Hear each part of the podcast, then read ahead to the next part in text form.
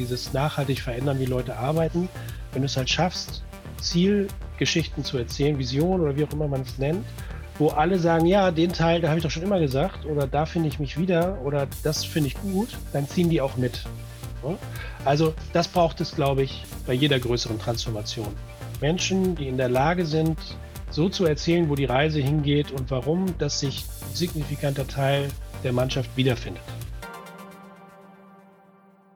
Herzlich willkommen zu einer neuen Episode des Digitale Leute Podcasts. Wie ihr mitbekommt, haben wir unsere Produktion jetzt wieder richtig gestartet und versuchen wirklich im Zwei-Wochen-Rhythmus einen Podcast zu produzieren. Und heute habe ich einen sehr interessanten Gesprächsgast dabei, auf den ich mich sehr freue. David Behlich, Head of Product von Otto. Hallo David. Moin, grüß dich, Stefan. Das ist schön, dass du da bist. Wir haben uns ja kennengelernt auf unserer letzten Konferenz, dem Summit im November, jetzt letztes Jahr. Und da haben wir nach deinem Talk nochmal ein bisschen intensiver gesprochen und uns überlegt, dass wir das hier nochmal vertiefen in einem Podcast, dass du uns diese Insights hier auch nochmal gibst und wir das ein bisschen durchdiskutieren können. Da freue ich mich sehr drauf. Vielleicht ein bisschen zu Otto. Äh, die meisten unserer Hörer kennen Otto natürlich äh, als Konsument sowieso, aber natürlich auch als interessierter Produktentwickler. Otto ist ja nach Amazon der größte Online-Shop in Deutschland, also der zweitgrößte in Deutschland, doppelt so groß wie Zalando und für uns bei digitale Leute natürlich schon immer interessant gewesen, herauszufinden, wie ihr Produkte entwickelt, was ihr da macht, ähm, welche Techniken ihr einsetzt. Und wir hatten auch schon mal einen Podcast mit einem Kollegen von dir, dem Ingo Hettenhausen. Äh, das war ich habe nochmal extra nachgeguckt vor dieser Episode, 2019, vor vier Jahren also, dass ich mit ihm gesprochen habe. Da hatten wir so ein kleines Meetup in Hamburg bei Sinna Schrader. Da haben wir über die Suche bei otto.de gesprochen. Das heißt, Otto begleitet uns auch schon ein bisschen länger. Wir hatten auf der Konferenz ja auch schon Leute. Deswegen freue ich mich besonders, mit dir heute äh, da tiefer einzusteigen. Stell dich doch mal kurz vor, damit die Hörer ein bisschen wissen, wer du bist, was du bei Otto machst und dann äh, legen wir so langsam los. Ja, sehr gerne. Ich bin seit äh, über vier Jahren jetzt bei Otto. Otto hat ja drei Erlösmodelle Ingo, den kenne ich sogar. Ah ja, der cool. arbeitet beim Marktplatz. Da verdienen wir Geld sozusagen, wenn andere Leute oder auch wir selber was verkaufen, also Provision. Wir haben die Services für unsere Kundinnen und für Lieferanten und wir haben die Säule, die über 70 Jahre alt ist, in der ich arbeite, nämlich den Händler. Aber da kommen wir ja später zu. Ich war vorher sieben Jahre lang bei Bertelsmann, genauer bei Avato Systems. Das ist das SAP-Beratungshaus des Konzerns und davor sieben Jahre lang bei SAP, habe Informatik studiert. Und der rote Faden so im Nachhinein scheint das ja immer so, auch wenn es im Vorne raus gar nicht klar war, ist die Kulturveränderung in so Unternehmen. Mal über Projektmethodiken, mal über Produktmethodiken, aber immer irgendwie nachhaltig verändern, wie in der Firma gearbeitet wird. Und jetzt als Head of Product für die Digital Retail Plattform, also die Software, die Otto selber benutzt als Händler, um Dinge hoffentlich günstiger einzukaufen, als wir sie verkaufen, ist sozusagen die neueste Ausprägung dieser Reise. Mhm, ja, super. Das heißt, du bist von Hause aus Informatiker und hast dann mal Informatik studiert und bist als Softwareentwickler dann bei SAP eingestiegen sozusagen. Quasi, ich habe Informatik studiert und dann gemerkt, dass Programmieren nicht so meine Stärke ist, aber der ganze Kram drumherum. Also die Orchestrierung von Entwicklungsprojekten und bin dann bei SAP als Praktikant damals noch und dann Diplomant als Assistenz der Projektleitung im Supply Chain Management eingestiegen. Ah, okay. Das heißt, ich habe sozusagen klar viel Excel, weil Praktikanten und Excel halten Konzerne am Laufen. Also Visual Basic habe ich schon programmiert, aber da lachen mich die Kollegen hier immer aus. Also, äh, ich verstehe die, aber ich habe keine Ahnung, wie das geht. Okay, das ist interessant. Das heißt, im Prinzip dann nach dem Studium hast du eigentlich schon gemerkt, dass du mehr in die Projektsteuerung, Produktmanagement-Ecke gehen willst und bist dann auch so schon eingestiegen. Ja, spannend. Vielleicht sprechen wir noch mal ein bisschen noch mal über die Struktur von Otto, damit die Hörer sich das ein bisschen äh, besser vorstellen können. Du hast das ja gerade angerissen. Ihr habt diese drei Säulen. Du bist jetzt zuständig für das Produktmanagement. Du sagst immer dem Händler Otto. Vielleicht beschreibst du das noch mal ein bisschen, wie ihr da aufgeteilt seid mit Marktplatz und so weiter, dass man sich das noch mal ein bisschen besser vorstellen kann. Ja, gerne. Also wir haben vier Vorstände bei Otto in der Einzelgesellschaft. Die Otto ist ja selber Teil der Otto Group. Da gehören noch ganz viele Firmen dazu. Und bei Otto selber gibt es einen Vorstandsbereich für den Marktplatz und das Marketing. Da arbeitet zum Beispiel auch Ingo. Die haben auch eine eigene IT. Die sind auch die ersten gewesen im Hause, die mit Produktmanagement angefangen haben. Dann gibt es die Services, die sind bei einer Kollegin. Die haben auch ein bisschen IT, aber auch ganz viel IT beim CIO und der Rest, also auch der Händler, hängt dort sozusagen strukturell. Und dann haben wir noch die Fachbereiche, das sind die KollegInnen, die das Sortiment verantworten, die sich darum kümmern, dass wir immer gute Sachen haben, wie die vermarktet werden für die Kunden, das ist sozusagen der vierte Vorstandsbereich. Und man muss sich das so vorstellen, dass Otto zwar Produktmanagement gut findet, unterstützt, äh, schult, ausbildet und auch die Stellenbeschreibung so macht, aber im Herzen nicht product-driven ist. Das heißt, wir haben die Vorstände, einer davon ist CIO, darunter gibt es Direktoren und Direktorinnen und unter einem von denen hänge dann ich. Mhm, okay. Und die technischen Systeme sind dann auch erstmal komplett unabhängig wahrscheinlich, ne? Genau. Also es gibt natürlich dadurch, dass wir am Anfang eben weder einen Marktplatz hatten noch große Services, historisch gewachsene Verstrickungen. Also die Bestandswelt, die immer noch einen Großteil der Gehälter zahlt bei Otto, die kennt diese Trennung so nicht. Das ist auch dann eine spannende Herausforderung, wie man dann Teams autonom Produkte entwickeln lässt entlang dieser verschiedenen Erlösmodelle, wenn am Schluss in so einem Kernsystem dann doch alles ein bisschen vermischt wird in der monolithischen Datenbank. Aber vom Prinzip stimmt das. Die Produktteams in den Erlösmodellen werden unterschiedlich gesteuert und innerhalb eines Erlösmodells auch so autonom wie möglich laufen gelassen. Mhm, okay. Und du hattest jetzt eben schon angedeutet, dass die Kollegen vom Marktplatz, also von Otto.de, sage ich jetzt mal, eigentlich das Thema Produktmanagement vor mehreren Jahren eingeführt haben und dort begonnen haben. Vielleicht erzählst du mal, als du dann zu Otto gekommen bist, jetzt in deinem Bereich, wann habt ihr gestartet, das Thema Produktmanagement dann wirklich auf die Tagesordnung zu holen und dann strukturiert einzuführen? Ja, ich bin ja seit 2018 äh, dabei und tatsächlich ein Jahr davor, 2017, ging das los. Das war ein großes Projekt, das hieß Connect IT. Das wurde über zehn Monate partizipatorisch sozusagen innerhalb des Tech-Bereichs unseres CIOs gesteuert, um zu definieren, wie Otto im Wesentlichen dann natürlich am Ende des Tages Händler, aber damals halt noch ein bisschen vermischter Produktmanagement gestalten möchte. Denn so vom Reifegrad der Teams, von den Schnittstellen innerhalb des Konzerns bis zum Mindset der Leute gibt es ja doch sehr viele Besonderheiten in jedem Unternehmen. Und Connect IT hat sozusagen durch Einbindung großer Teile der Mitarbeiterinnen und Mitarbeiter definiert, wie wollen wir das machen. Und als ich kam, war das dann ein paar Monate am Laufen. Und wie das so ist, wenn man das noch nie gemacht hat, gibt es natürlich Leute, die sind dann in der Rolle, zum Beispiel Scrum Master, und können vielleicht auch gut eine Agenda schreiben und Protokolle und Timeboxen, aber haben vielleicht nicht das Gespür fürs Team und wie man dem den Rücken frei hält. Und wir mussten erst mal rauskriegen, dass uns das halt fehlt und haben dann im Laufe der Jahre hier und da einerseits natürlich Rollenveränderungen vorgenommen und andererseits sind dann auch immer mehr Leute dazugekommen von außen, die dann schon mit einem Produkt-Background natürlich auch einen frischen Blick reingebracht haben und ganz viel Praxiserfahrung, die uns dann wiederum sehr geholfen hat, das bei uns auf die Straße zu bringen. Mhm. Und wenn du das vielleicht mal so grob umreißen willst, wie habt ihr die äh, Technologie dann reorganisiert? Wie habt ihr das gemacht? Ähm, ihr seid dann ja auch, das haben wir im Vorgespräch so ein bisschen besprochen, auch bei Domains angekommen, dass ihr die etabliert habt. Vielleicht kannst du das mal beschreiben. Ja, gerne. Also der Pferdefuß an Connect IT steckt schon im Namen. Wir haben nämlich Produktmanagement nur in der IT eingeführt. Und wahrscheinlich äh, gibt es sehr viele verschiedene Sichten auf Produktmanagement, aber ich lehne mich nicht zu weit auf das Fenster, wenn ich sage, dass Produktmanagement eben auch eine Businessverantwortung beinhaltet. Und wenn man sich als Text so aufstellt und das Business aber noch eher hierarchisch aufgestellt ist und sich eher vielleicht auch als Anforderer versteht, dann gibt es da so ein paar Konflikte unterwegs. und unser größter Fokus war genau diese Zusammenarbeit über die verschiedenen Direktionen bei Otto dann hinzubekommen und dabei hat uns das Domänenkonstrukt geholfen. Das sah am Anfang noch sehr krude aus. Mittlerweile, ich habe auch in unserem Talk bei eurer Konferenz darüber gesprochen, ist es sehr hübsch, Hochglanz, lässt sich toll erklären. ähm, die Genese war etwas holprig, aber mittlerweile ist es wirklich so, dass wir sehr anschlussfähig sind zu all den anderen Strukturen. Und das ist, glaube ich, der Kern, Produktmanagement in einem Unternehmen einzuführen, das es schon eine Weile gibt, sicherzustellen, dass da irgendwie alle auch Lust drauf haben und alle mitkommen. Sonst ist man vielleicht der beste Produktmanager des Ladens, aber keiner versteht, wie das so mit Hypothesen funktioniert und will einfach nur Featurelisten sehen und beschwert sich die ganze Zeit.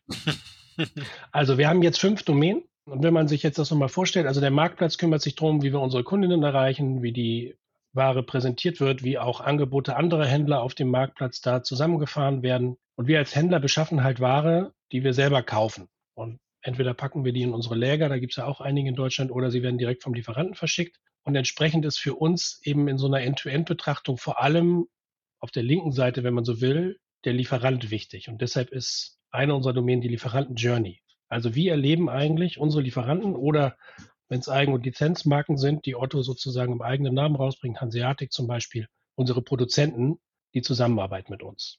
Da ist dann zum Beispiel, wenn man auf die Produkte guckt, unser Auto Supplier Connect, das ist ein Portal, das von draußen erreichbar ist für unsere Lieferanten mit drin, aber eben auch all die Vertikalen, die in diesem Portal hängen, von Produktdaten, die man loswerden möchte als Lieferant, um uns was anzubieten, über die ganzen Beschaffungsprozesse bis hin zu Analytics. Wie performt eigentlich die Ware, die wir beim Lieferanten gekauft haben, auf dem Marktplatz bei uns, damit Lieferanten im Zweifel vielleicht Ideen selber entwickeln können, was sie uns noch so anbieten wollen. Mhm. Das ist sozusagen die, die Klammer unserer End-to-End-Story vom ersten E. Und dann haben wir mehrere Domänen, die unser Handelsgeschäft abbilden. Das Assortment Management, also die Entscheidung, was wollen wir eigentlich ins Sortiment aufnehmen und welche Varianten von den Produkten, also zum Beispiel nicht die allergrößten und die allerkleinsten Schuhgrößen, sondern vielleicht die in der Mitte, weil die besser laufen. Wie wollen wir es beschaffen? Soll es ins Lager? Soll es vom Lieferanten geschickt werden? Und wie performt dann wiederum diese Ware auf dem Markt? Wir haben die Domain Availability Management, die sich damit befasst, die Dinge dann zu beschaffen, wenn es darum geht, insbesondere sie in unsere Lager zu bringen. Da gibt's, äh, das ist ein enger Connect zu dem Erlösmodell der Services, einen großen, großen crossdirektionalen Zusammenhalt, wie das alles so abläuft. Da sind Prozesse, die sind äh, unglaublich, wenn, wenn da Teppiche von A nach B verlagert werden müssen oder wenn man halt was bestellt mit einem Vorlauf von acht Monaten, weil der Container nun mal so lange auf See ist, mhm. wie das dann alles zusammenspielt, das ist in der Domain gebündelt. Dann haben wir die Domain Pricing und Vermarktung. Da kümmern wir uns darum, tagesaktuell die Preise anzupassen, damit sie marktgerecht sind, aber eben auch Aktionen zu bestücken. Also wenn man so durch Deutschland fährt und mal wieder ein Plakat von Otto sieht und der Preis von dem Sofa da dann vielleicht für drei Wochen gedruckt sozusagen verewigt ist, dann muss auch sichergestellt werden, dass wenn man online nach dem Produkt guckt, dass der Preis passt und auch all die anderen Aktionen. Und dann haben wir noch, das ist so ein bisschen eine Besonderheit vielleicht, weil es keine echte fachliche Domäne ist wie die anderen vier, die Product Data and Enablement Domäne, in der es darum geht, die Produktstrecke end-to-end, -End, der Lieferant schickt uns was, wir reichern das vielleicht an, indem wir Datenbanken, die es draußen gibt, anzapfen. Wir machen was damit. Wir strukturieren es so, dass die Otto-Systeme die Daten verstehen, bis hin zu, wir leiten es eben an den Marktplatz aus zu den Kollegen, die es dann der Kundin präsentieren. Diese End-to-End-Verantwortung und ein paar andere Dinge, die zwischen den Domänen hängen, haben wir dort gebündelt. Super, da kann man sich das jetzt gut vorstellen, äh, welche Bandbreite an Systemen du äh, da verantwortest. Das sind jetzt fünf Domänen. Ähm, wie viel Product Owner sitzen in diesen Domänen? Wie habt ihr das aufgebaut? Wie ist das strukturiert?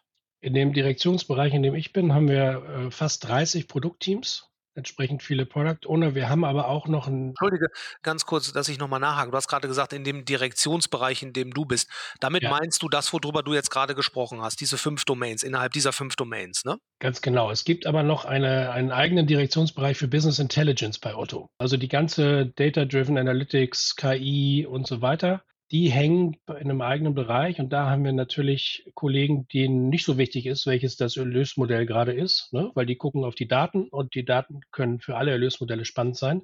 Aber es gibt da auch ein paar, die insbesondere für den Händler Analytics machen. Okay. Da kannst du nochmal fünf, sechs Produktteams dazu zählen. Also wir kommen dann so auf knapp 40 Teams, die in Summe Software bauen für den Händler Otto. Mhm, okay. Diese Teams sind jetzt immer den Domänen zugeordnet oder? Ähm, genau. Okay, verstehe. Genau. Also das ist wie immer, ne? Ausnahmen bestätigen die Regel.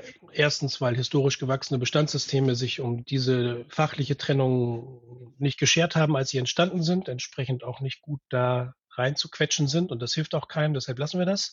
Die haben trotzdem irgendwo eine Heimat aber die spielen häufig auf mehreren Hochzeiten. Aber viel wichtiger noch ist, dass wir es eben geschafft haben, im, im Laufe dieser letzten Jahre seit Connect IT mit dem Fachbereich zusammen, nicht nur dafür zu sorgen, dass in der Domain Produktteams eine Heimat haben, sondern auch Prozessverantwortliche in den Fachbereichen. Das heißt Menschen, die unabhängig davon, ob es eine Socke oder ein Fernseher ist, sagen, so und so beschaffen wir Dinge, die acht Monate auf See sind und so und so beschaffen wir Dinge, die wir innerhalb von Deutschland mit drei Tagen Vorlauf ins Lager kriegen mhm. können. Okay. Das nennen wir bei Otto Funktionsprofile. Man könnte auch Rollen sagen. Das sind also Menschen, die sind zum Beispiel verantwortlich für das Retail Marketing. Und die sind natürlich in der Domäne Pricing und Vermarktung und dann haben wir da Produktteams und dann passt das auf einmal zusammen, obwohl es eine eigene Berichtslinie gibt und auch Führungsstile durchaus divers bei Otto ausgeprägt sind. Mhm, okay, verstehe. So, das ist jetzt ein riesiger Umfang an Software. Das wird ja wahrscheinlich nicht alles komplett from scratch neu entwickelte Software sein, sondern es wird wahrscheinlich eine Mischung sein aus sehr viel Eigenentwicklung, aber auch Standardsoftware, die ihr am Markt bezieht. Kannst du da vielleicht so, so einen kleinen Überblick geben, was da alles drin steckt? Ja, also Otto hat eine sehr hohe Affinität zum selbermachen. Wenn du mit Ingo gesprochen hast vor ein paar Jahren, da wird er bestimmt erzählt haben, dass sich Otto entschieden hat, den Shop selber zu bauen und eben nicht weiter auf eine Lösung zu setzen von irgendeinem Anbieter draußen.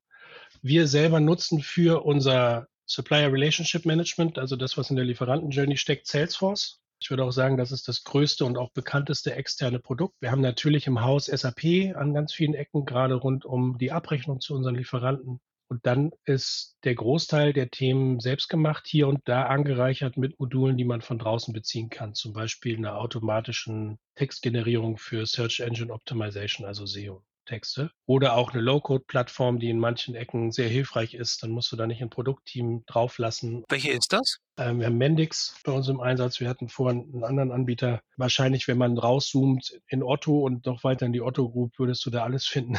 Hm, ja, klar. Aber unser Fokus liegt bei denen. Und gibt es hier und da einzelne Stücke, die dann sozusagen integriert sind in die Story. Und die Logistikkollegen wiederum, die sind da deutlich mehr Third-Party-mäßig aufgestellt. Da können wir dann deren Schnittstellen bedienen mit unserer Eigenentwicklung. Okay. So, das ist jetzt wirklich ein sehr, sehr großer Bereich äh, mit vielen Teams, mit fünf Domänen. Kannst du deine Rolle noch mal ein bisschen genauer beschreiben? Äh, du bist jetzt Head of Product. Wie sieht das genau aus? Was ist deine Aufgabe da? Gibt es vielleicht auch noch Domänenverantwortliche, die auf jeder Domain hängen, mit denen du dann kommunizierst oder wie seid ihr da aufgestellt? Genau, also ich hatte das ja eingangs erwähnt, wir sind nicht Product-Driven. Wenn man so Organigramme von Product-Driven Companies anguckt, dann steht der Head of Product äh, oben und dann kommt da drunter je nach Größe Vice Presidents, Direktoren, Produktmanager, Product Owner. Mein Chef ist der Direktor des IT-Bereichs für den Händler und in dem Führungsteam sind wir insgesamt zehn Leute, vier Abteilungsleiter und ich sozusagen als Directs von meinem Chef und dann nochmal vier Teamleads. Das heißt, mein größter Counterpart auf der Domain-Ebene sind die vier Abteilungsleiter.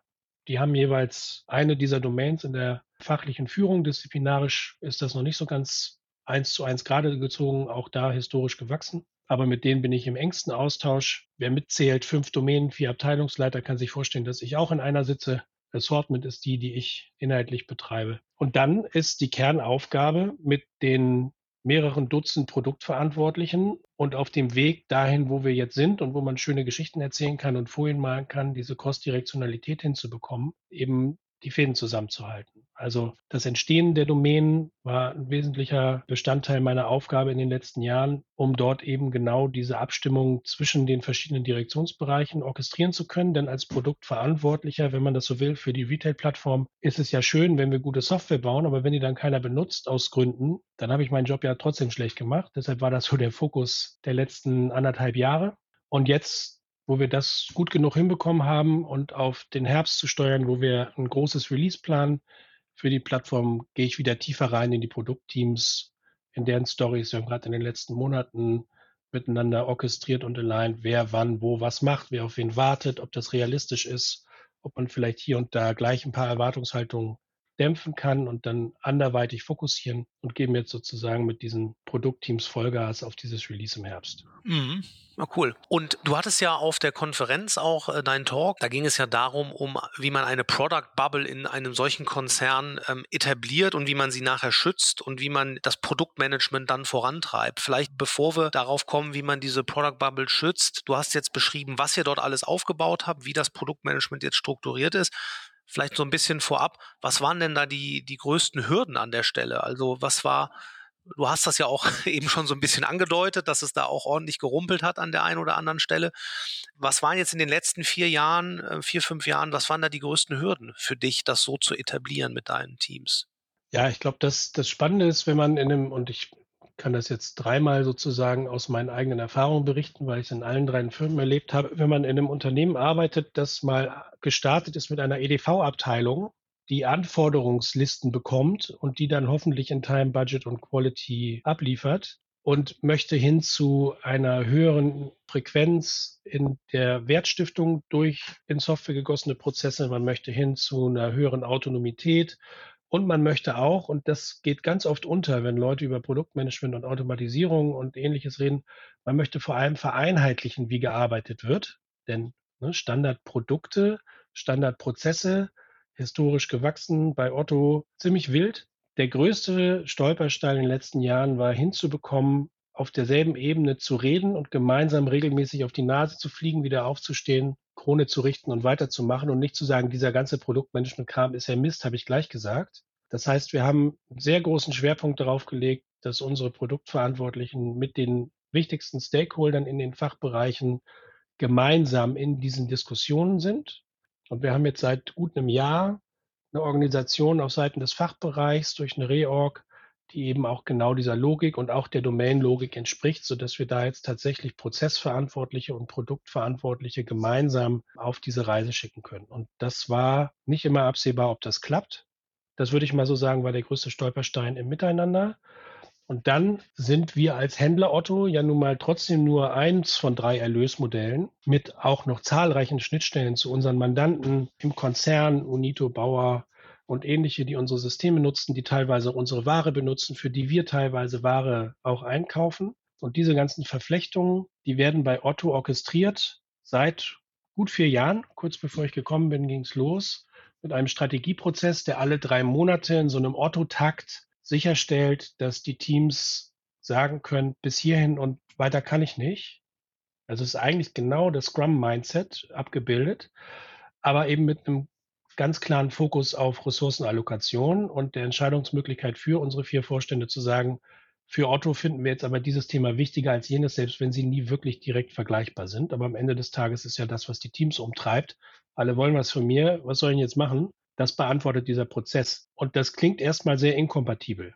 Alle drei Monate schreiben wir Dokumente und sagen, was wir in den nächsten drei Monaten machen. Aber wir sind da sehr anschlussfähig. Wir haben auch den Prozess unterwegs durchaus verändert und etwas kompatibler gemacht zum Produktmanagement. Aber wir haben eben auch sichergestellt, so autonom die Teams auch sind, dass wir in diesem Konzernprozess eben uns gut bewegen können. Sonst ist irgendwann der Widerstand auf einer der beiden Seiten so groß, dass die auseinanderfliegt. Und dann kommen wir zu dem, was ich eingangs gesagt habe, bist du vielleicht der beste Produktmanager weit und breit, aber keiner will mit dir arbeiten. Mhm. Aber was euch ja wahrscheinlich auch geholfen hat, ist, du hattest ja gesagt, dass im Prinzip die Kollegen vom Marktplatz Produktmanagement schon früher eingeführt hatten und wahrscheinlich dann auch sehr gute Erfahrungen damit gesammelt haben und euch natürlich dann wahrscheinlich auch immer den Rücken stärken konnten, dass ihr da auch auf dem richtigen Weg seid. Und wahrscheinlich nicht dann auch mal die Frage aufkam, wollen wir das hier wirklich so durchziehen oder wollen wir nochmal in die alte Welt zurückfallen, weil ihr wahrscheinlich gute Vorbilder dann in den anderen Divisionen hattet. Oder war das so? Oder? Genau, da gibt es auch einen regen Austausch, sowohl bei Menschen, deren Rolle das sowieso ist, wie zum Beispiel Agile Master oder früher noch Scrum mhm. Master, aber eben auch auf den Führungsebenen. Und ich glaube tatsächlich, dass die Marktplatzkollegen da für das, für das Mindset eine Lanze gebrochen haben und auch bewiesen haben, dass man damit erfolgreich ist und dass wir deshalb nicht so ganz die Pioniere waren. Und gleichzeitig muss man sagen, die Marktplatzkollegen sind in einem Vorstandsbereich organisiert und haben das gemeinsam aufgebaut.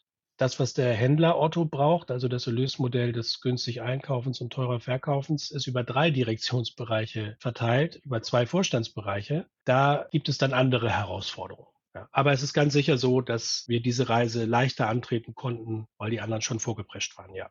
Mhm. Ich würde gerne noch mal an einer Stelle ein bisschen tiefer einsteigen. Du hattest von diesem Strategieprozess gesprochen. Das hatte sich jetzt für mich so angehört, dass es erstmal der Koordinierung unter den Divisionen, äh, dass das darauf abzielt, dass man wirklich von Vorstandsebene schauen kann, in welchen Bereichen werden gerade wie viele Ressourcen allokiert, was wird gemacht. Wenn es dann einen Schritt weiter runter geht, äh, vielleicht kannst du das nochmal beschreiben, wie, wie, du jetzt die Drei-Monats-Strategie oder das für die nächsten drei Monate dann übersetzt in, in deine Teams bei euch. Wie läuft dieser Prozess ab? Es läuft eigentlich genau andersrum. Also die, diese Division oder Mission oder das Zielbild, wie auch immer, da bin ich natürlich stark beteiligt in meiner Rolle. Wo wollen wir hin und wann soll was äh, wie grob funktionieren? Aber in diesem Strategieprozess habe ich tatsächlich sehr wenig zu tun, weil die Produktverantwortlichen zusammen mit den Stakeholdern eben definieren, was sie sich zutrauen und das dann wiederum mappen. Wir haben natürlich wie viele andere auch Jira im Einsatz zur Steuerung des Produktmanagements und dann kannst du diese ganzen Kaskaden nachvollziehen. Da gibt es dann irgendwelche Ziele. Da war ich wesentlich beteiligt zusammen mit den, mit den Führungsstrukturen in den Direktionsbereichen. Und dann gibt es sozusagen diese drei Monatsiterationen, das nennen wir Shooter. Und darunter hängen dann Umsetzungspakete und darunter hängen dann die Team-Epics und dann die Stories, die sich Entwickler ziehen. Und dann kommen wir irgendwann zu Pull-Requests und ähnlichem. Also diese ganze Kaskade, da bin ich tatsächlich vor allem in der Orchestrierung des, wo wollen wir gemeinsam hin, beschäftigt. Und was dann tatsächlich in den drei Monaten anliegt und wie das passt zu einem Bild dann in einem Dreivierteljahr oder in einem Jahr, das ist dann wieder sehr stark aus den Produktteams heraus gestaltet. Mhm, okay. Du hattest eben auch darüber gesprochen, dass es natürlich auch darum geht, Prozesse zu standardisieren, Produkte zu standardisieren. Das läuft natürlich äh, dem Autonomiegedanken immer entgegen. Also wenn wir vielleicht mal auf das Thema Autonomie der Teams kommen, wir hatten auch in unserem Vorgespräch über Reifegrade der Teams gesprochen. Das fand ich sehr spannend. Wie lebt ihr das? Weil das ist natürlich wahrscheinlich ein konstanter Konflikt zwischen auf der einen Seite, Teams möchten autonom sein, auch in den Tools, die sie nutzen, in den Techniken, die sie einsetzen, Dinge, die sie tun. Gleichzeitig gibt es natürlich Vorgaben und es muss irgendwie in, in einem Rahmen gehalten werden. Wie geht ihr daran? Wie autonom sind eure Teams?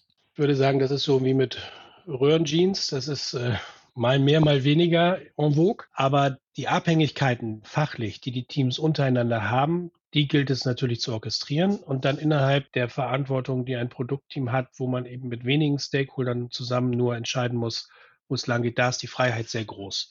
Also ich würde mal behaupten, in den meisten Teams gibt es beide Welten. Die eine, ich muss für jemanden etwas machen, damit das Ganze hier dann und dann funktioniert und ich brauche von jemand anderem etwas und dann geht das so im Kreis auf der einen Seite und auf der anderen Seite, ich kann frei entscheiden, zusammen mit den fachlich Verantwortlichen in den Kategorien bei uns, was denn jetzt am hilfreichsten ist oder Otto am, am weitesten bringt. So, das heißt, steile Hypothese in einem halbwegs komplexen Geschäftsmodell mit mehr als einer Handvoll Produktteams gibt es nie eine volle Autonomie. Und jetzt muss man halt gucken, wie man die Balance so wahrt, dass Leute, die eben gerne auch kreativ sind oder eben nach Daten, Zahlen, Fakten entscheiden wollen, was sie die nächsten drei Monate machen, dass die diese Möglichkeit haben und gleichzeitig eigentlich davonziehen. Und dann hat man keine Digital Retail Plattform, sondern 28 MVPs, die in sich ganz toll die Fachlichkeit abbilden, aber leider so nicht zusammenpassen. Und dazwischen muss dann so viel gemacht werden, manuell oder mit alter Software. Oder es geht ständig irgendwas schief, dass da halt auch nichts skaliert. Und diese, diese Balance ist Teil meiner Rolle, sicherzustellen, dass die Teams so autonom wie möglich und so abgestimmt wie nötig arbeiten können. Mhm. So autonom wie möglich, so abgestimmt wie nötig. Das ist ganz schön zusammengefasst. Ähm, erzähl doch noch ein bisschen was über euer Reifegradmodell dort in den Teams. Äh, wie bewertest du das? Wie gehst du da vor? Ja, also es gibt, es gibt da zwei Betrachtungsweisen für mich. Das eine ist, abgesehen davon, dass wir das mit den Teams auch gemacht haben, wie sehen die sich? ist die Fragestellung, wie reif fühlt sich ein Team? Ne? Also wenn man so, ein, so eine XY-Grafik malt und sagt, Reifegrad ist rechts und Verantwortung ist sozusagen hoch, also die Y-Achse, dann kann man manche Dinge mit manchen Teams nicht machen. Also ein Team, das sehr autonom ist, einen sehr hohen Reifegrad hat, sehr selbstwirksam ist, vielleicht sogar ohne Agile-Begleitung auskommt, weil das so Teil des Arbeitens geworden ist bei den Entwicklern, den Business Analysten, beim Product Owner, dass das sozusagen von sich aus läuft und denen sagt man, morgen machst du das und nächste Woche das und dran, in drei Wochen will ich dieses Feature live haben, dann steigen die dir aus. Und umgekehrt hast du ein Team, das vielleicht noch nicht so weit ist und eher sozusagen sich freut, gesagt zu kriegen, was jetzt das Wichtigste ist und sich da so langsam ranrobbt. Und dem sagst du, mach's mal besser in den nächsten drei Monaten. Die sind genauso unzufrieden. Und wir haben die Übung mit den Teams gemacht, dass die sich selbst einschätzen und einschätzen, wo sie eigentlich gerne hin möchten für das, was sie da verantworten. Und wir haben zwei interessante Dinge festgestellt. Das erste war, wir wollen gar nicht auf einer Skala von 0 bis 10 auf einen Zehner-Reifegrad kommen. Weder überall noch eigentlich irgendwo, weil wir sagen, diese Autonomität, dieses Selbstbestimmte, das ist gar nicht der Anspruch und dafür ist auch zu viel Abstimmung nötig bei Otto. Und wir haben festgestellt, gerade bei den Teams, die diese Bestandswelt am Laufen halten, also diesen monolithischen Datenbankapparat, der uns seit Jahrzehnten hier gute Geschäfte beschert, dass die sich sehr viel niedriger einschätzen, als sie von allen anderen Teams gesehen werden. Also die Teams, die seit zwei Jahren, drei Jahren mehr oder weniger auf der grünen Wiese, wahrscheinlich in der Cloud, mit einem schicken Tech-Stack, einer agilen Begleitung, Produktmanagement machen, sagen, unsere Bestandsteams sind agiler als wir alle zusammen. Und das war eine sehr spannende Erkenntnis. Erstens so im Selbstwertgefühl natürlich der Teams, die hier seit Jahren oder Jahrzehnten Software im Laufen halten. Ich glaube, unser ältestes System ist 32 Jahre alt beim Händler. Und andererseits war es spannend für die Kollegen, die natürlich deutlich mehr Aufmerksamkeit kriegen, weil in diesem Strategieprozess natürlich nicht über das geredet wird, was schon läuft, sondern nur über das, was jetzt noch kommen soll, dass die da sozusagen ein bisschen geerdet wurden. Mhm. Das ist die eine Sicht. Und die zweite Sicht ist, wie reif sind denn unsere Stakeholder? Und das haben wir jetzt auch schon zweimal gestreift im, im Gespräch. Wenn du mit hypothesenbasiertem Arbeiten und schnell auf die Nase fliegen und äh, dann setzen wir halt mal drei Wochen was um, was wir dann einfach wegschmeißen, weil wir merken, das war es doch nicht. Also dieses prototypische, dieses agile. Und du hast dann Leute, die sagen, ja, aber Sunk Costs äh, komme ich nicht mit klar und ich will aber ja in drei Wochen dieses Feature haben. Und also überhaupt, du hast mir ja auch gesagt, dass wir das jetzt bauen. Ich dachte, das wird dann halt auch fertig. Dann clasht das halt. Ne? Und da muss man dann aufpassen und auf eine gemeinsame Lernreise gehen. Und das haben wir eben in den letzten Jahren stark gemacht. Die Leute sehr eingebunden, hatten da auch den einen oder anderen Konflikt.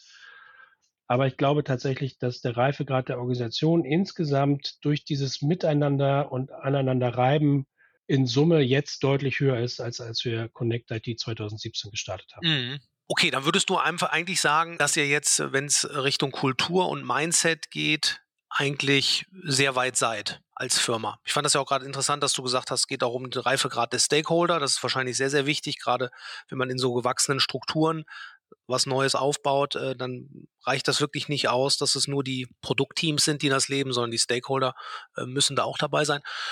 Würdest du sagen, ihr seid da, ähm, gut, am Ende der Reise werdet ihr nie sein, aber wie weit seid ihr da? Ich glaube, wir sind weit genug, um in diesen doch sehr stürmischen Zeiten für E-Commerce-Player äh, dieses Jahr dieses große Release der Retail-Plattform hinzustellen. Und das muss reichen. Und das ist gleichzeitig auch die Bewährungsprobe. Also wenn Teams mit irgendwas nicht fertig werden und dafür ganze Ziele abgemeldet werden, mit einer Klarheit, die durch diese gemeinsame Abstimmung dann halt eben auch kommt.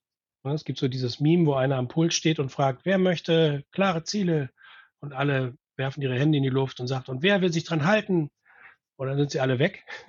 Also mit dieser crossdirektional abgestimmten Zielestruktur kommt eben auch einher, deutlich zu machen, wie gut man die erreicht und daran auch gemessen zu werden als Produktteam.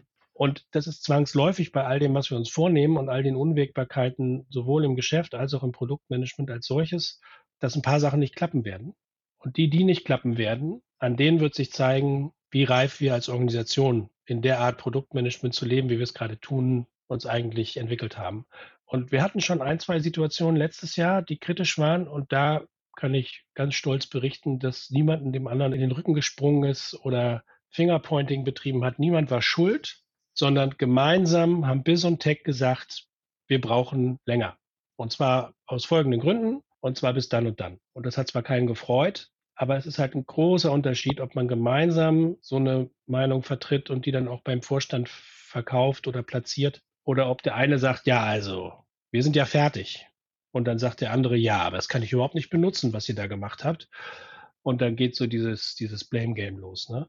Also insofern bin ich sehr zuversichtlich, dass wir da in den letzten Jahren den, das Fundament gelegt haben im Vertrauen und auch im Reifegrad der, der Zusammenarbeit, dass wir das dieses Jahr sehr gut hinbekommen werden. Das hört sich schon mal gut an. Erzähl doch noch mal ein bisschen was über das Release. Das hast du jetzt schon mal so angedeutet. Ähm, das hört sich nach einem Riesen-Release an. Das heißt, ihr legt da einen riesigen Schalter um und wird alles auf neue Systeme umgestellt oder wie kann man sich das vorstellen? Ja, es ist eher ein Hochfahren gerade, aber unterm Strich, ja, wird, soll es einen Zeitpunkt geben im Herbst diesen Jahres, wo die neuen Prozesse, die eben in den letzten Jahren auch ganz fundamental verändert haben, wie wir Daten annehmen, wie wir mit Daten umgehen wollen, wie unterschiedlich auch Fachbereiche arbeiten dürfen, dann sozusagen zusammenpassen sollen. Also Beispiel, das ich immer gern gebracht habe, ist dem, dem Container auf See war schon immer egal, ob er voller Socken oder Fernseher ist. Otto hat es aber auf zwei Arten gehandhabt. Und wenn du versuchst, das zu vereinheitlichen, dann reicht es halt nicht, ein Stück Software zu kaufen oder zu bauen, was das einheitlich macht, weil das will dann halt niemand benutzen, weil es zu weit weg ist vom Startpunkt, sondern dann musst du eben da gemeinsam diese Software und diese Prozesse definieren und regelmäßig halt auch mit Fehlschlägen klarkommen. Und im Herbst diese Scalable Digital Retail Plattform, wie wir sie nennen, die soll eben all das zusammenbringen, was dann hier und da eben noch autonomer im Moment entwickelt wurde als an anderen Stellen, sodass dann die Strecken funktionieren und eben ohne dass in der Mitte sozusagen von Domain 1 zu 2 oder zwischen zwei Produkten oder zwischen zwei Anwendungsrollen dann wieder Praktikanten mit Excel gefragt sind. okay. Mhm. Genau. Und da gibt es so ein paar schöne Meilensteine. Also vielleicht, um das greifbarer zu machen, auch für die Zuhörer. Wir haben, wir haben so anderthalb tausend Lieferanten ungefähr im Zielbild, also Firmen, die Ware an Otto verkaufen. Und die sind dann im Herbst alle in unserem Otto Supply, Otto Supplier Connect, also dem Lieferantenportal, das ich eingangs erwähnt habe. Und dann sind wir auch bereit für all die unterschiedlichen Sortimente, die die mitbringen, von der Socke bis zum Fernseher, über die Bürotische und die Schrankwand, die sich in Struktur und Vorlaufzeiten und Retourenquoten und allem Möglichen massiv unterscheiden, zu verarbeiten. Das heißt, wir fahren einerseits bis Herbst Dinge hoch und andererseits manche Dinge ab, dann mit Vollgas für alle sodass wir hoffentlich zum Geschäftsjahreswechsel, das ist bei Otto traditionell von Februar auf März, um die Weihnachtsretouren sozusagen in den Büchern schon zu haben, dann alle an Bord zu haben auf diesen neuen Strecken und die Bestandswelt. Und das ist vielleicht auch nochmal eine Besonderheit bei Otto, weil wir eben Teil eines Konzerns sind, also Otto selbst Teil eines Konzerns mit ganz vielen Abnehmern. Die wird halt auch weiterhin, so gut es geht, an manchen Stellen bricht es technisch, aber so gut es geht mit diesen Informationen versorgt. Denn du kannst so ein Unternehmen wie unseres nicht von heute auf morgen in die neue Welt schicken und sagen, und die alte geht jetzt nicht mehr, wenn 38.000 Prozesse sich über die Jahrzehnte entwickelt haben, die in dieser Welt sich nur auskennen. Ne? Also ganz konkret, du hast jemanden, der in zum Beispiel einem Mandanten unterwegs ist wie Unito in Österreich, die benutzen bestimmte Anwendungen in unserer Bestandswelt, die sind nicht im Scope für neuere Systeme, weil die eher auf Otto fokussieren dann kannst du halt nicht, wenn Otto fertig ist, sagen, und das alte werfen wir jetzt weg, weil dann hätten die ja nichts mehr. Und das ist auch eine sehr interessante Gratwanderung für viele Produktteams und auch für mich in meiner Rolle. Wie stellen wir einerseits sicher, dass für Otto die neue Welt skaliert und gleichzeitig die andere stabil genug mit Daten versorgt wird, bis die so weit sind, entweder mitzumachen oder das für sich selbst zu betreiben. Mhm. Du, das ist ja spannend. Da bin ich ja mal gespannt, äh, wie das alles klappt. Ich werde dich nach dem Herbst mal über LinkedIn anpingen und mal fragen, wie es denn so gelaufen ist. Das äh, hört sich nach einem sehr großen Wurf an. Da drücke ich euch die Daumen. Ich würde gerne noch mal auf ein Thema zurück. Du hast das eben schon einmal genannt, das Thema Cross-Direktionalität, dass das ganz wichtig bei euch ist. Kannst du das mal beschreiben, was du darunter verstehst, was damit alles gemeint ist? Ja, gerne. Also im Produktmanagement reden ja alle von cross-funktional. Da hast du dann also den Entwickler und den Designer und den Produktverantwortlichen und den vielleicht auch fachlich Verantwortlichen, wie auch immer das aufgeteilt ist in einem Team. Aber in einem Konzern mit vier Vorstandsbereichen, über einem Dutzend DirektorInnen und dann eben mehreren Dutzend Abteilungsleitern, Bereichsleitern und ähnlichem, die halt zusammenarbeiten müssen, ist es ganz wichtig, die Unterschiede in den Direktionsbereichen im Mindset, im Führungsstil, in der Aufgabe, im Reifegrad, im Skillset und so weiter im Rahmen dieser Produktentwicklung unter einen Hut zu bringen. Und deshalb rede ich immer von Cross-Direktionalität, weil es eben darum geht, die Aufbauorganisation an den Stellen in der Ablauforganisation zu überbrücken. Und da haben wir so zwei, drei Dinge gemacht, die vielleicht auch dann wieder ein bisschen greifbarer sind, weil das ist ja jetzt auch schon wieder sehr, sehr high level. Wir haben die Roadmaps, die wir uns als Tech gelegt hatten vor ein paar Jahren, als das losging hier mit der Reise, die wurden sehr kritisch aufgenommen im Fachbereich. Und dabei haben wir nichts anderes gemacht, als mal aufzuschreiben, was wir alles so tun und wer eigentlich von wem was will, weil die Fachbereiche eben an der Stelle noch nicht abgestimmt waren, aber auch wir bei Tech nicht. Mhm. Wir hatten da so eine, so eine zehn Meter lange Raufasertapete in einem Workshop damals vor Corona noch ganz selbstverständlich alles in 3D und haben die einfach als Zeitstrahl genutzt und mit Karten beklebt. Alle Produktverantwortlichen oder die Leute, die halt in dem Workshop dabei waren, haben aufgeschrieben, was sie wann vorhaben zu machen.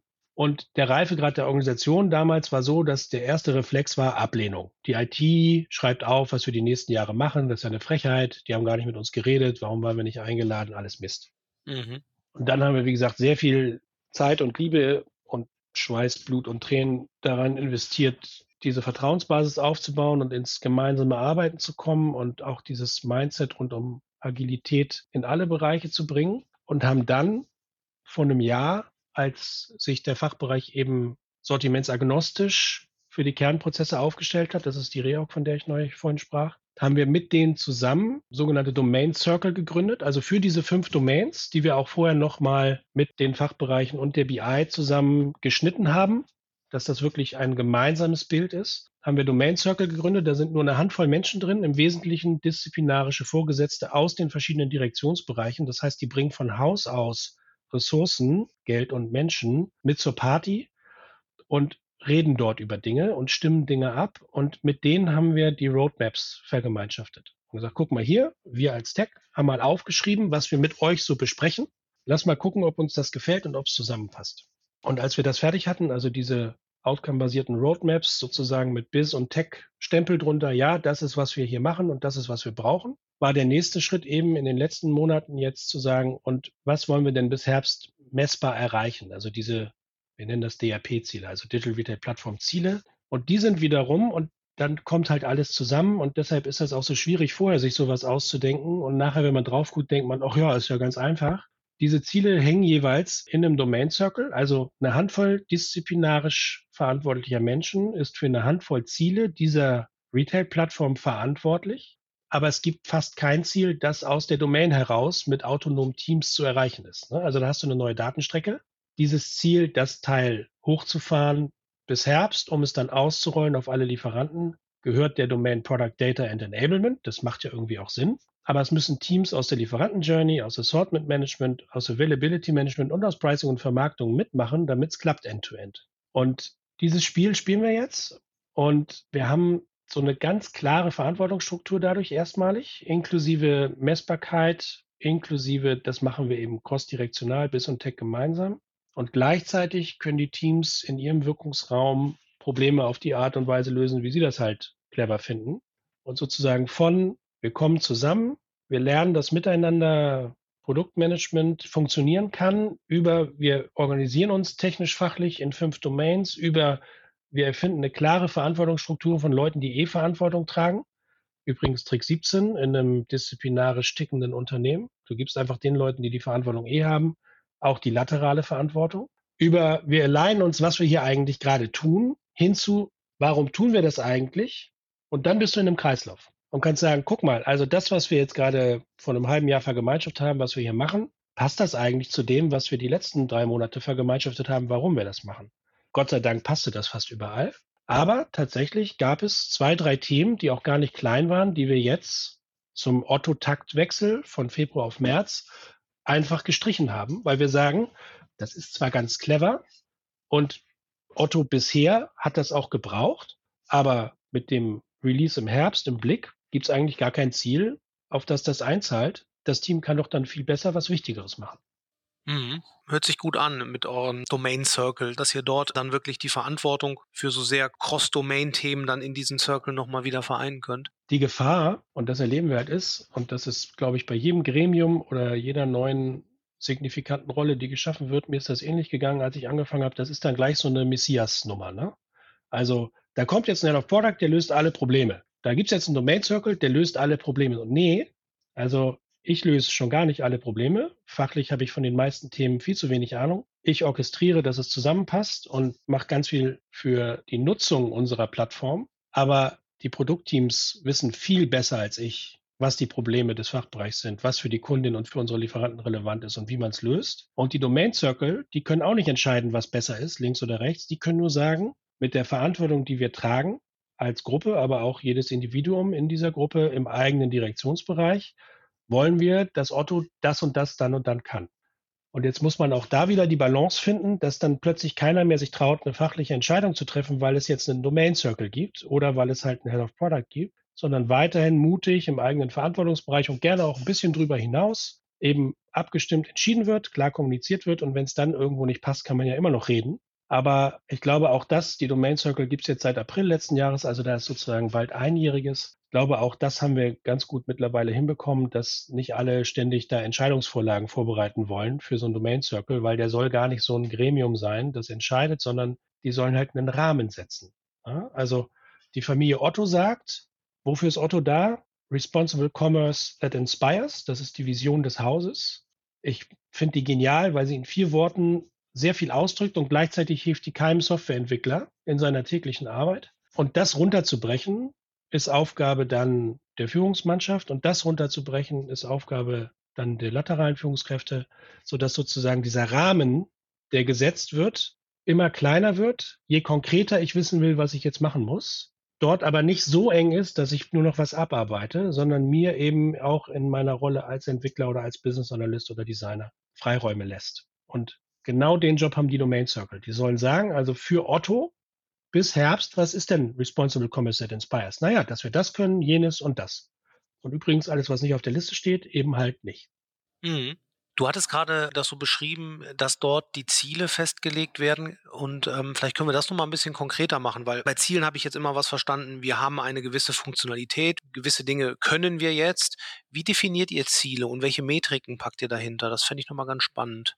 Ja, also es ist ein bisschen heterogen, aber eigentlich wollen wir nicht in dem Ziel beschreiben, welche Fähigkeit oder welches Feature wir haben. Das steckt dann darunter. Ne? Also sozusagen die, diese Umsetzungspakete, wie wir sie nennen, unter den Team-Epics hängen. Man könnte im Agilen auch einfach die Dinger, die Firmen-Epics nennen oder wie auch immer. Die sollen das Outcome beschreiben. Also was ist anders? Und an manchen Stellen ist es so einfach messbar, dass es tatsächlich eher, eher nicht in diese Richtung geht. Also ein Ziel in der Lieferanten-Journey zum Beispiel ist, dieses Auto-Supplier Connect bis Herbst so hoch zu fahren, dass da alle Lieferanten drin sind.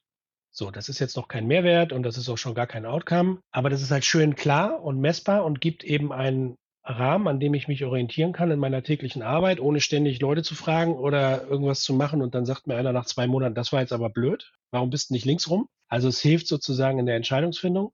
Aber das zweite Ziel der Domain ist dann schon viel spannender. Da geht es um die Attraktivität und Nutzung des Supplier Connects. Und da geht es dann darum, mit Umfragen und auch technischer Messung der Nutzung des Portals und der Vertikalen sicherzustellen, dass unsere Lieferanten das gerne benutzen. Denn wenn unsere Lieferanten gerne in unserem Portal arbeiten und das für die möglichst einfach ist, ihr Sortiment bei uns feil zu bieten, dann machen sie das auch lange. Und dann geben sie uns vielleicht hier und da auch bessere Preise oder sind nicht dauernd genervt und belasten unseren Kundensupport damit, weil wir keine gute User Experience haben.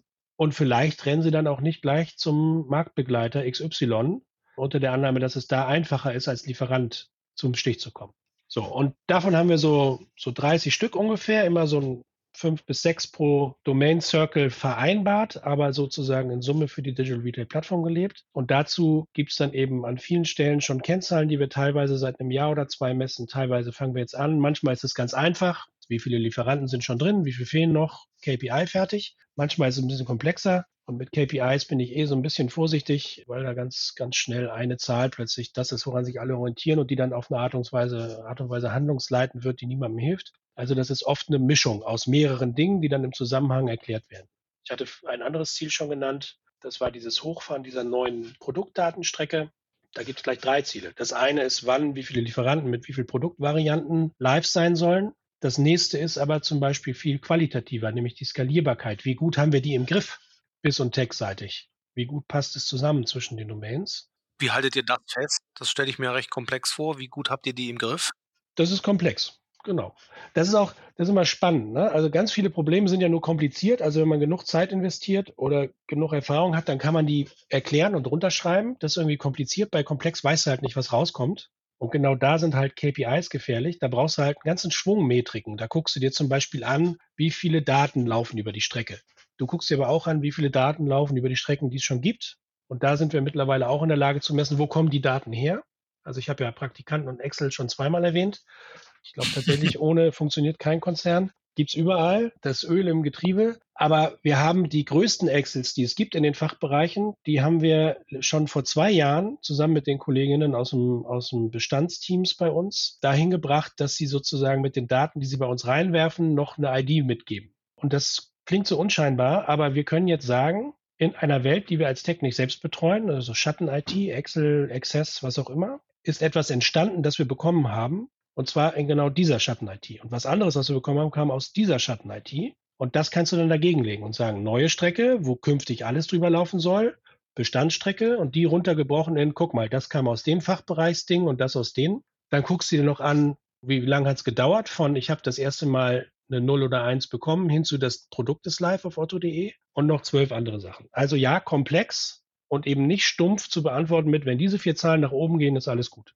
Und dann schließt sich aber wieder der Kreis. Dann haben wir ja die Ziele, die ja eher qualitativ formuliert sind. Wir haben die Domain Circle, die sie verantworten und wir haben die seit Jahren verprobte crossdirektionale Zusammenarbeit zwischen Produktteams und den Fachbereichen, um dann eben mit diesen Zahlen auch die richtigen Schlüsse zu ziehen und sagen, guck mal, hier geht es nicht schnell genug oder hier stockt gerade was, was ist denn da los? Um dann gemeinsam wieder Entscheidungen in der Produktentwicklung zu treffen, damit es im Herbst dann doch klappt.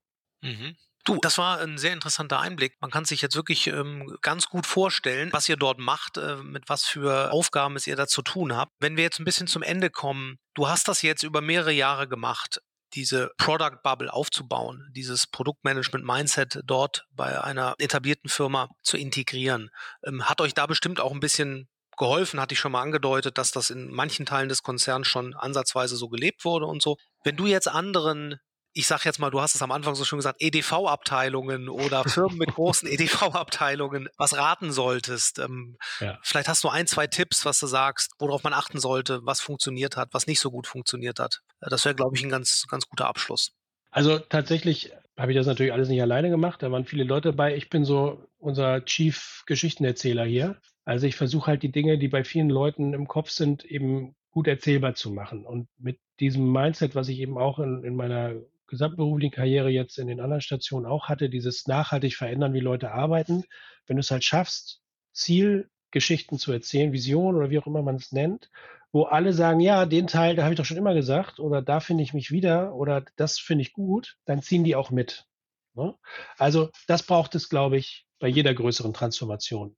Menschen, die in der Lage sind, so zu erzählen, wo die Reise hingeht und warum, dass sich ein signifikanter Teil der Mannschaft wiederfindet glaube, das ist essentiell. Wenn irgendwer nur sagt, hier, wir müssen doppelten Umsatz, weil sonst fehlt das Geld, das inspiriert niemanden, das hilft niemandem, irgendeine Entscheidung zu treffen, das ist, könnte man auch lassen. Ich glaube tatsächlich, dass wenn Produktmanagement im Konzern, wenn man da unterwegs ist oder in einem größeren Unternehmen, noch nicht die Standardart ist zu arbeiten, dass es dann hilft, an den wichtigsten Schnittstellen Übersetzungen einzubauen. Also entweder sich in den Prozess einzufinden, den es schon gibt, wie es bei uns der Fall ist, oder Menschen zu haben, die an der Schnittstelle ganz aktiv in der Lage sind, das Vorgehen so zu übersetzen, dass es den anderen gar nicht so fremd vorkommt.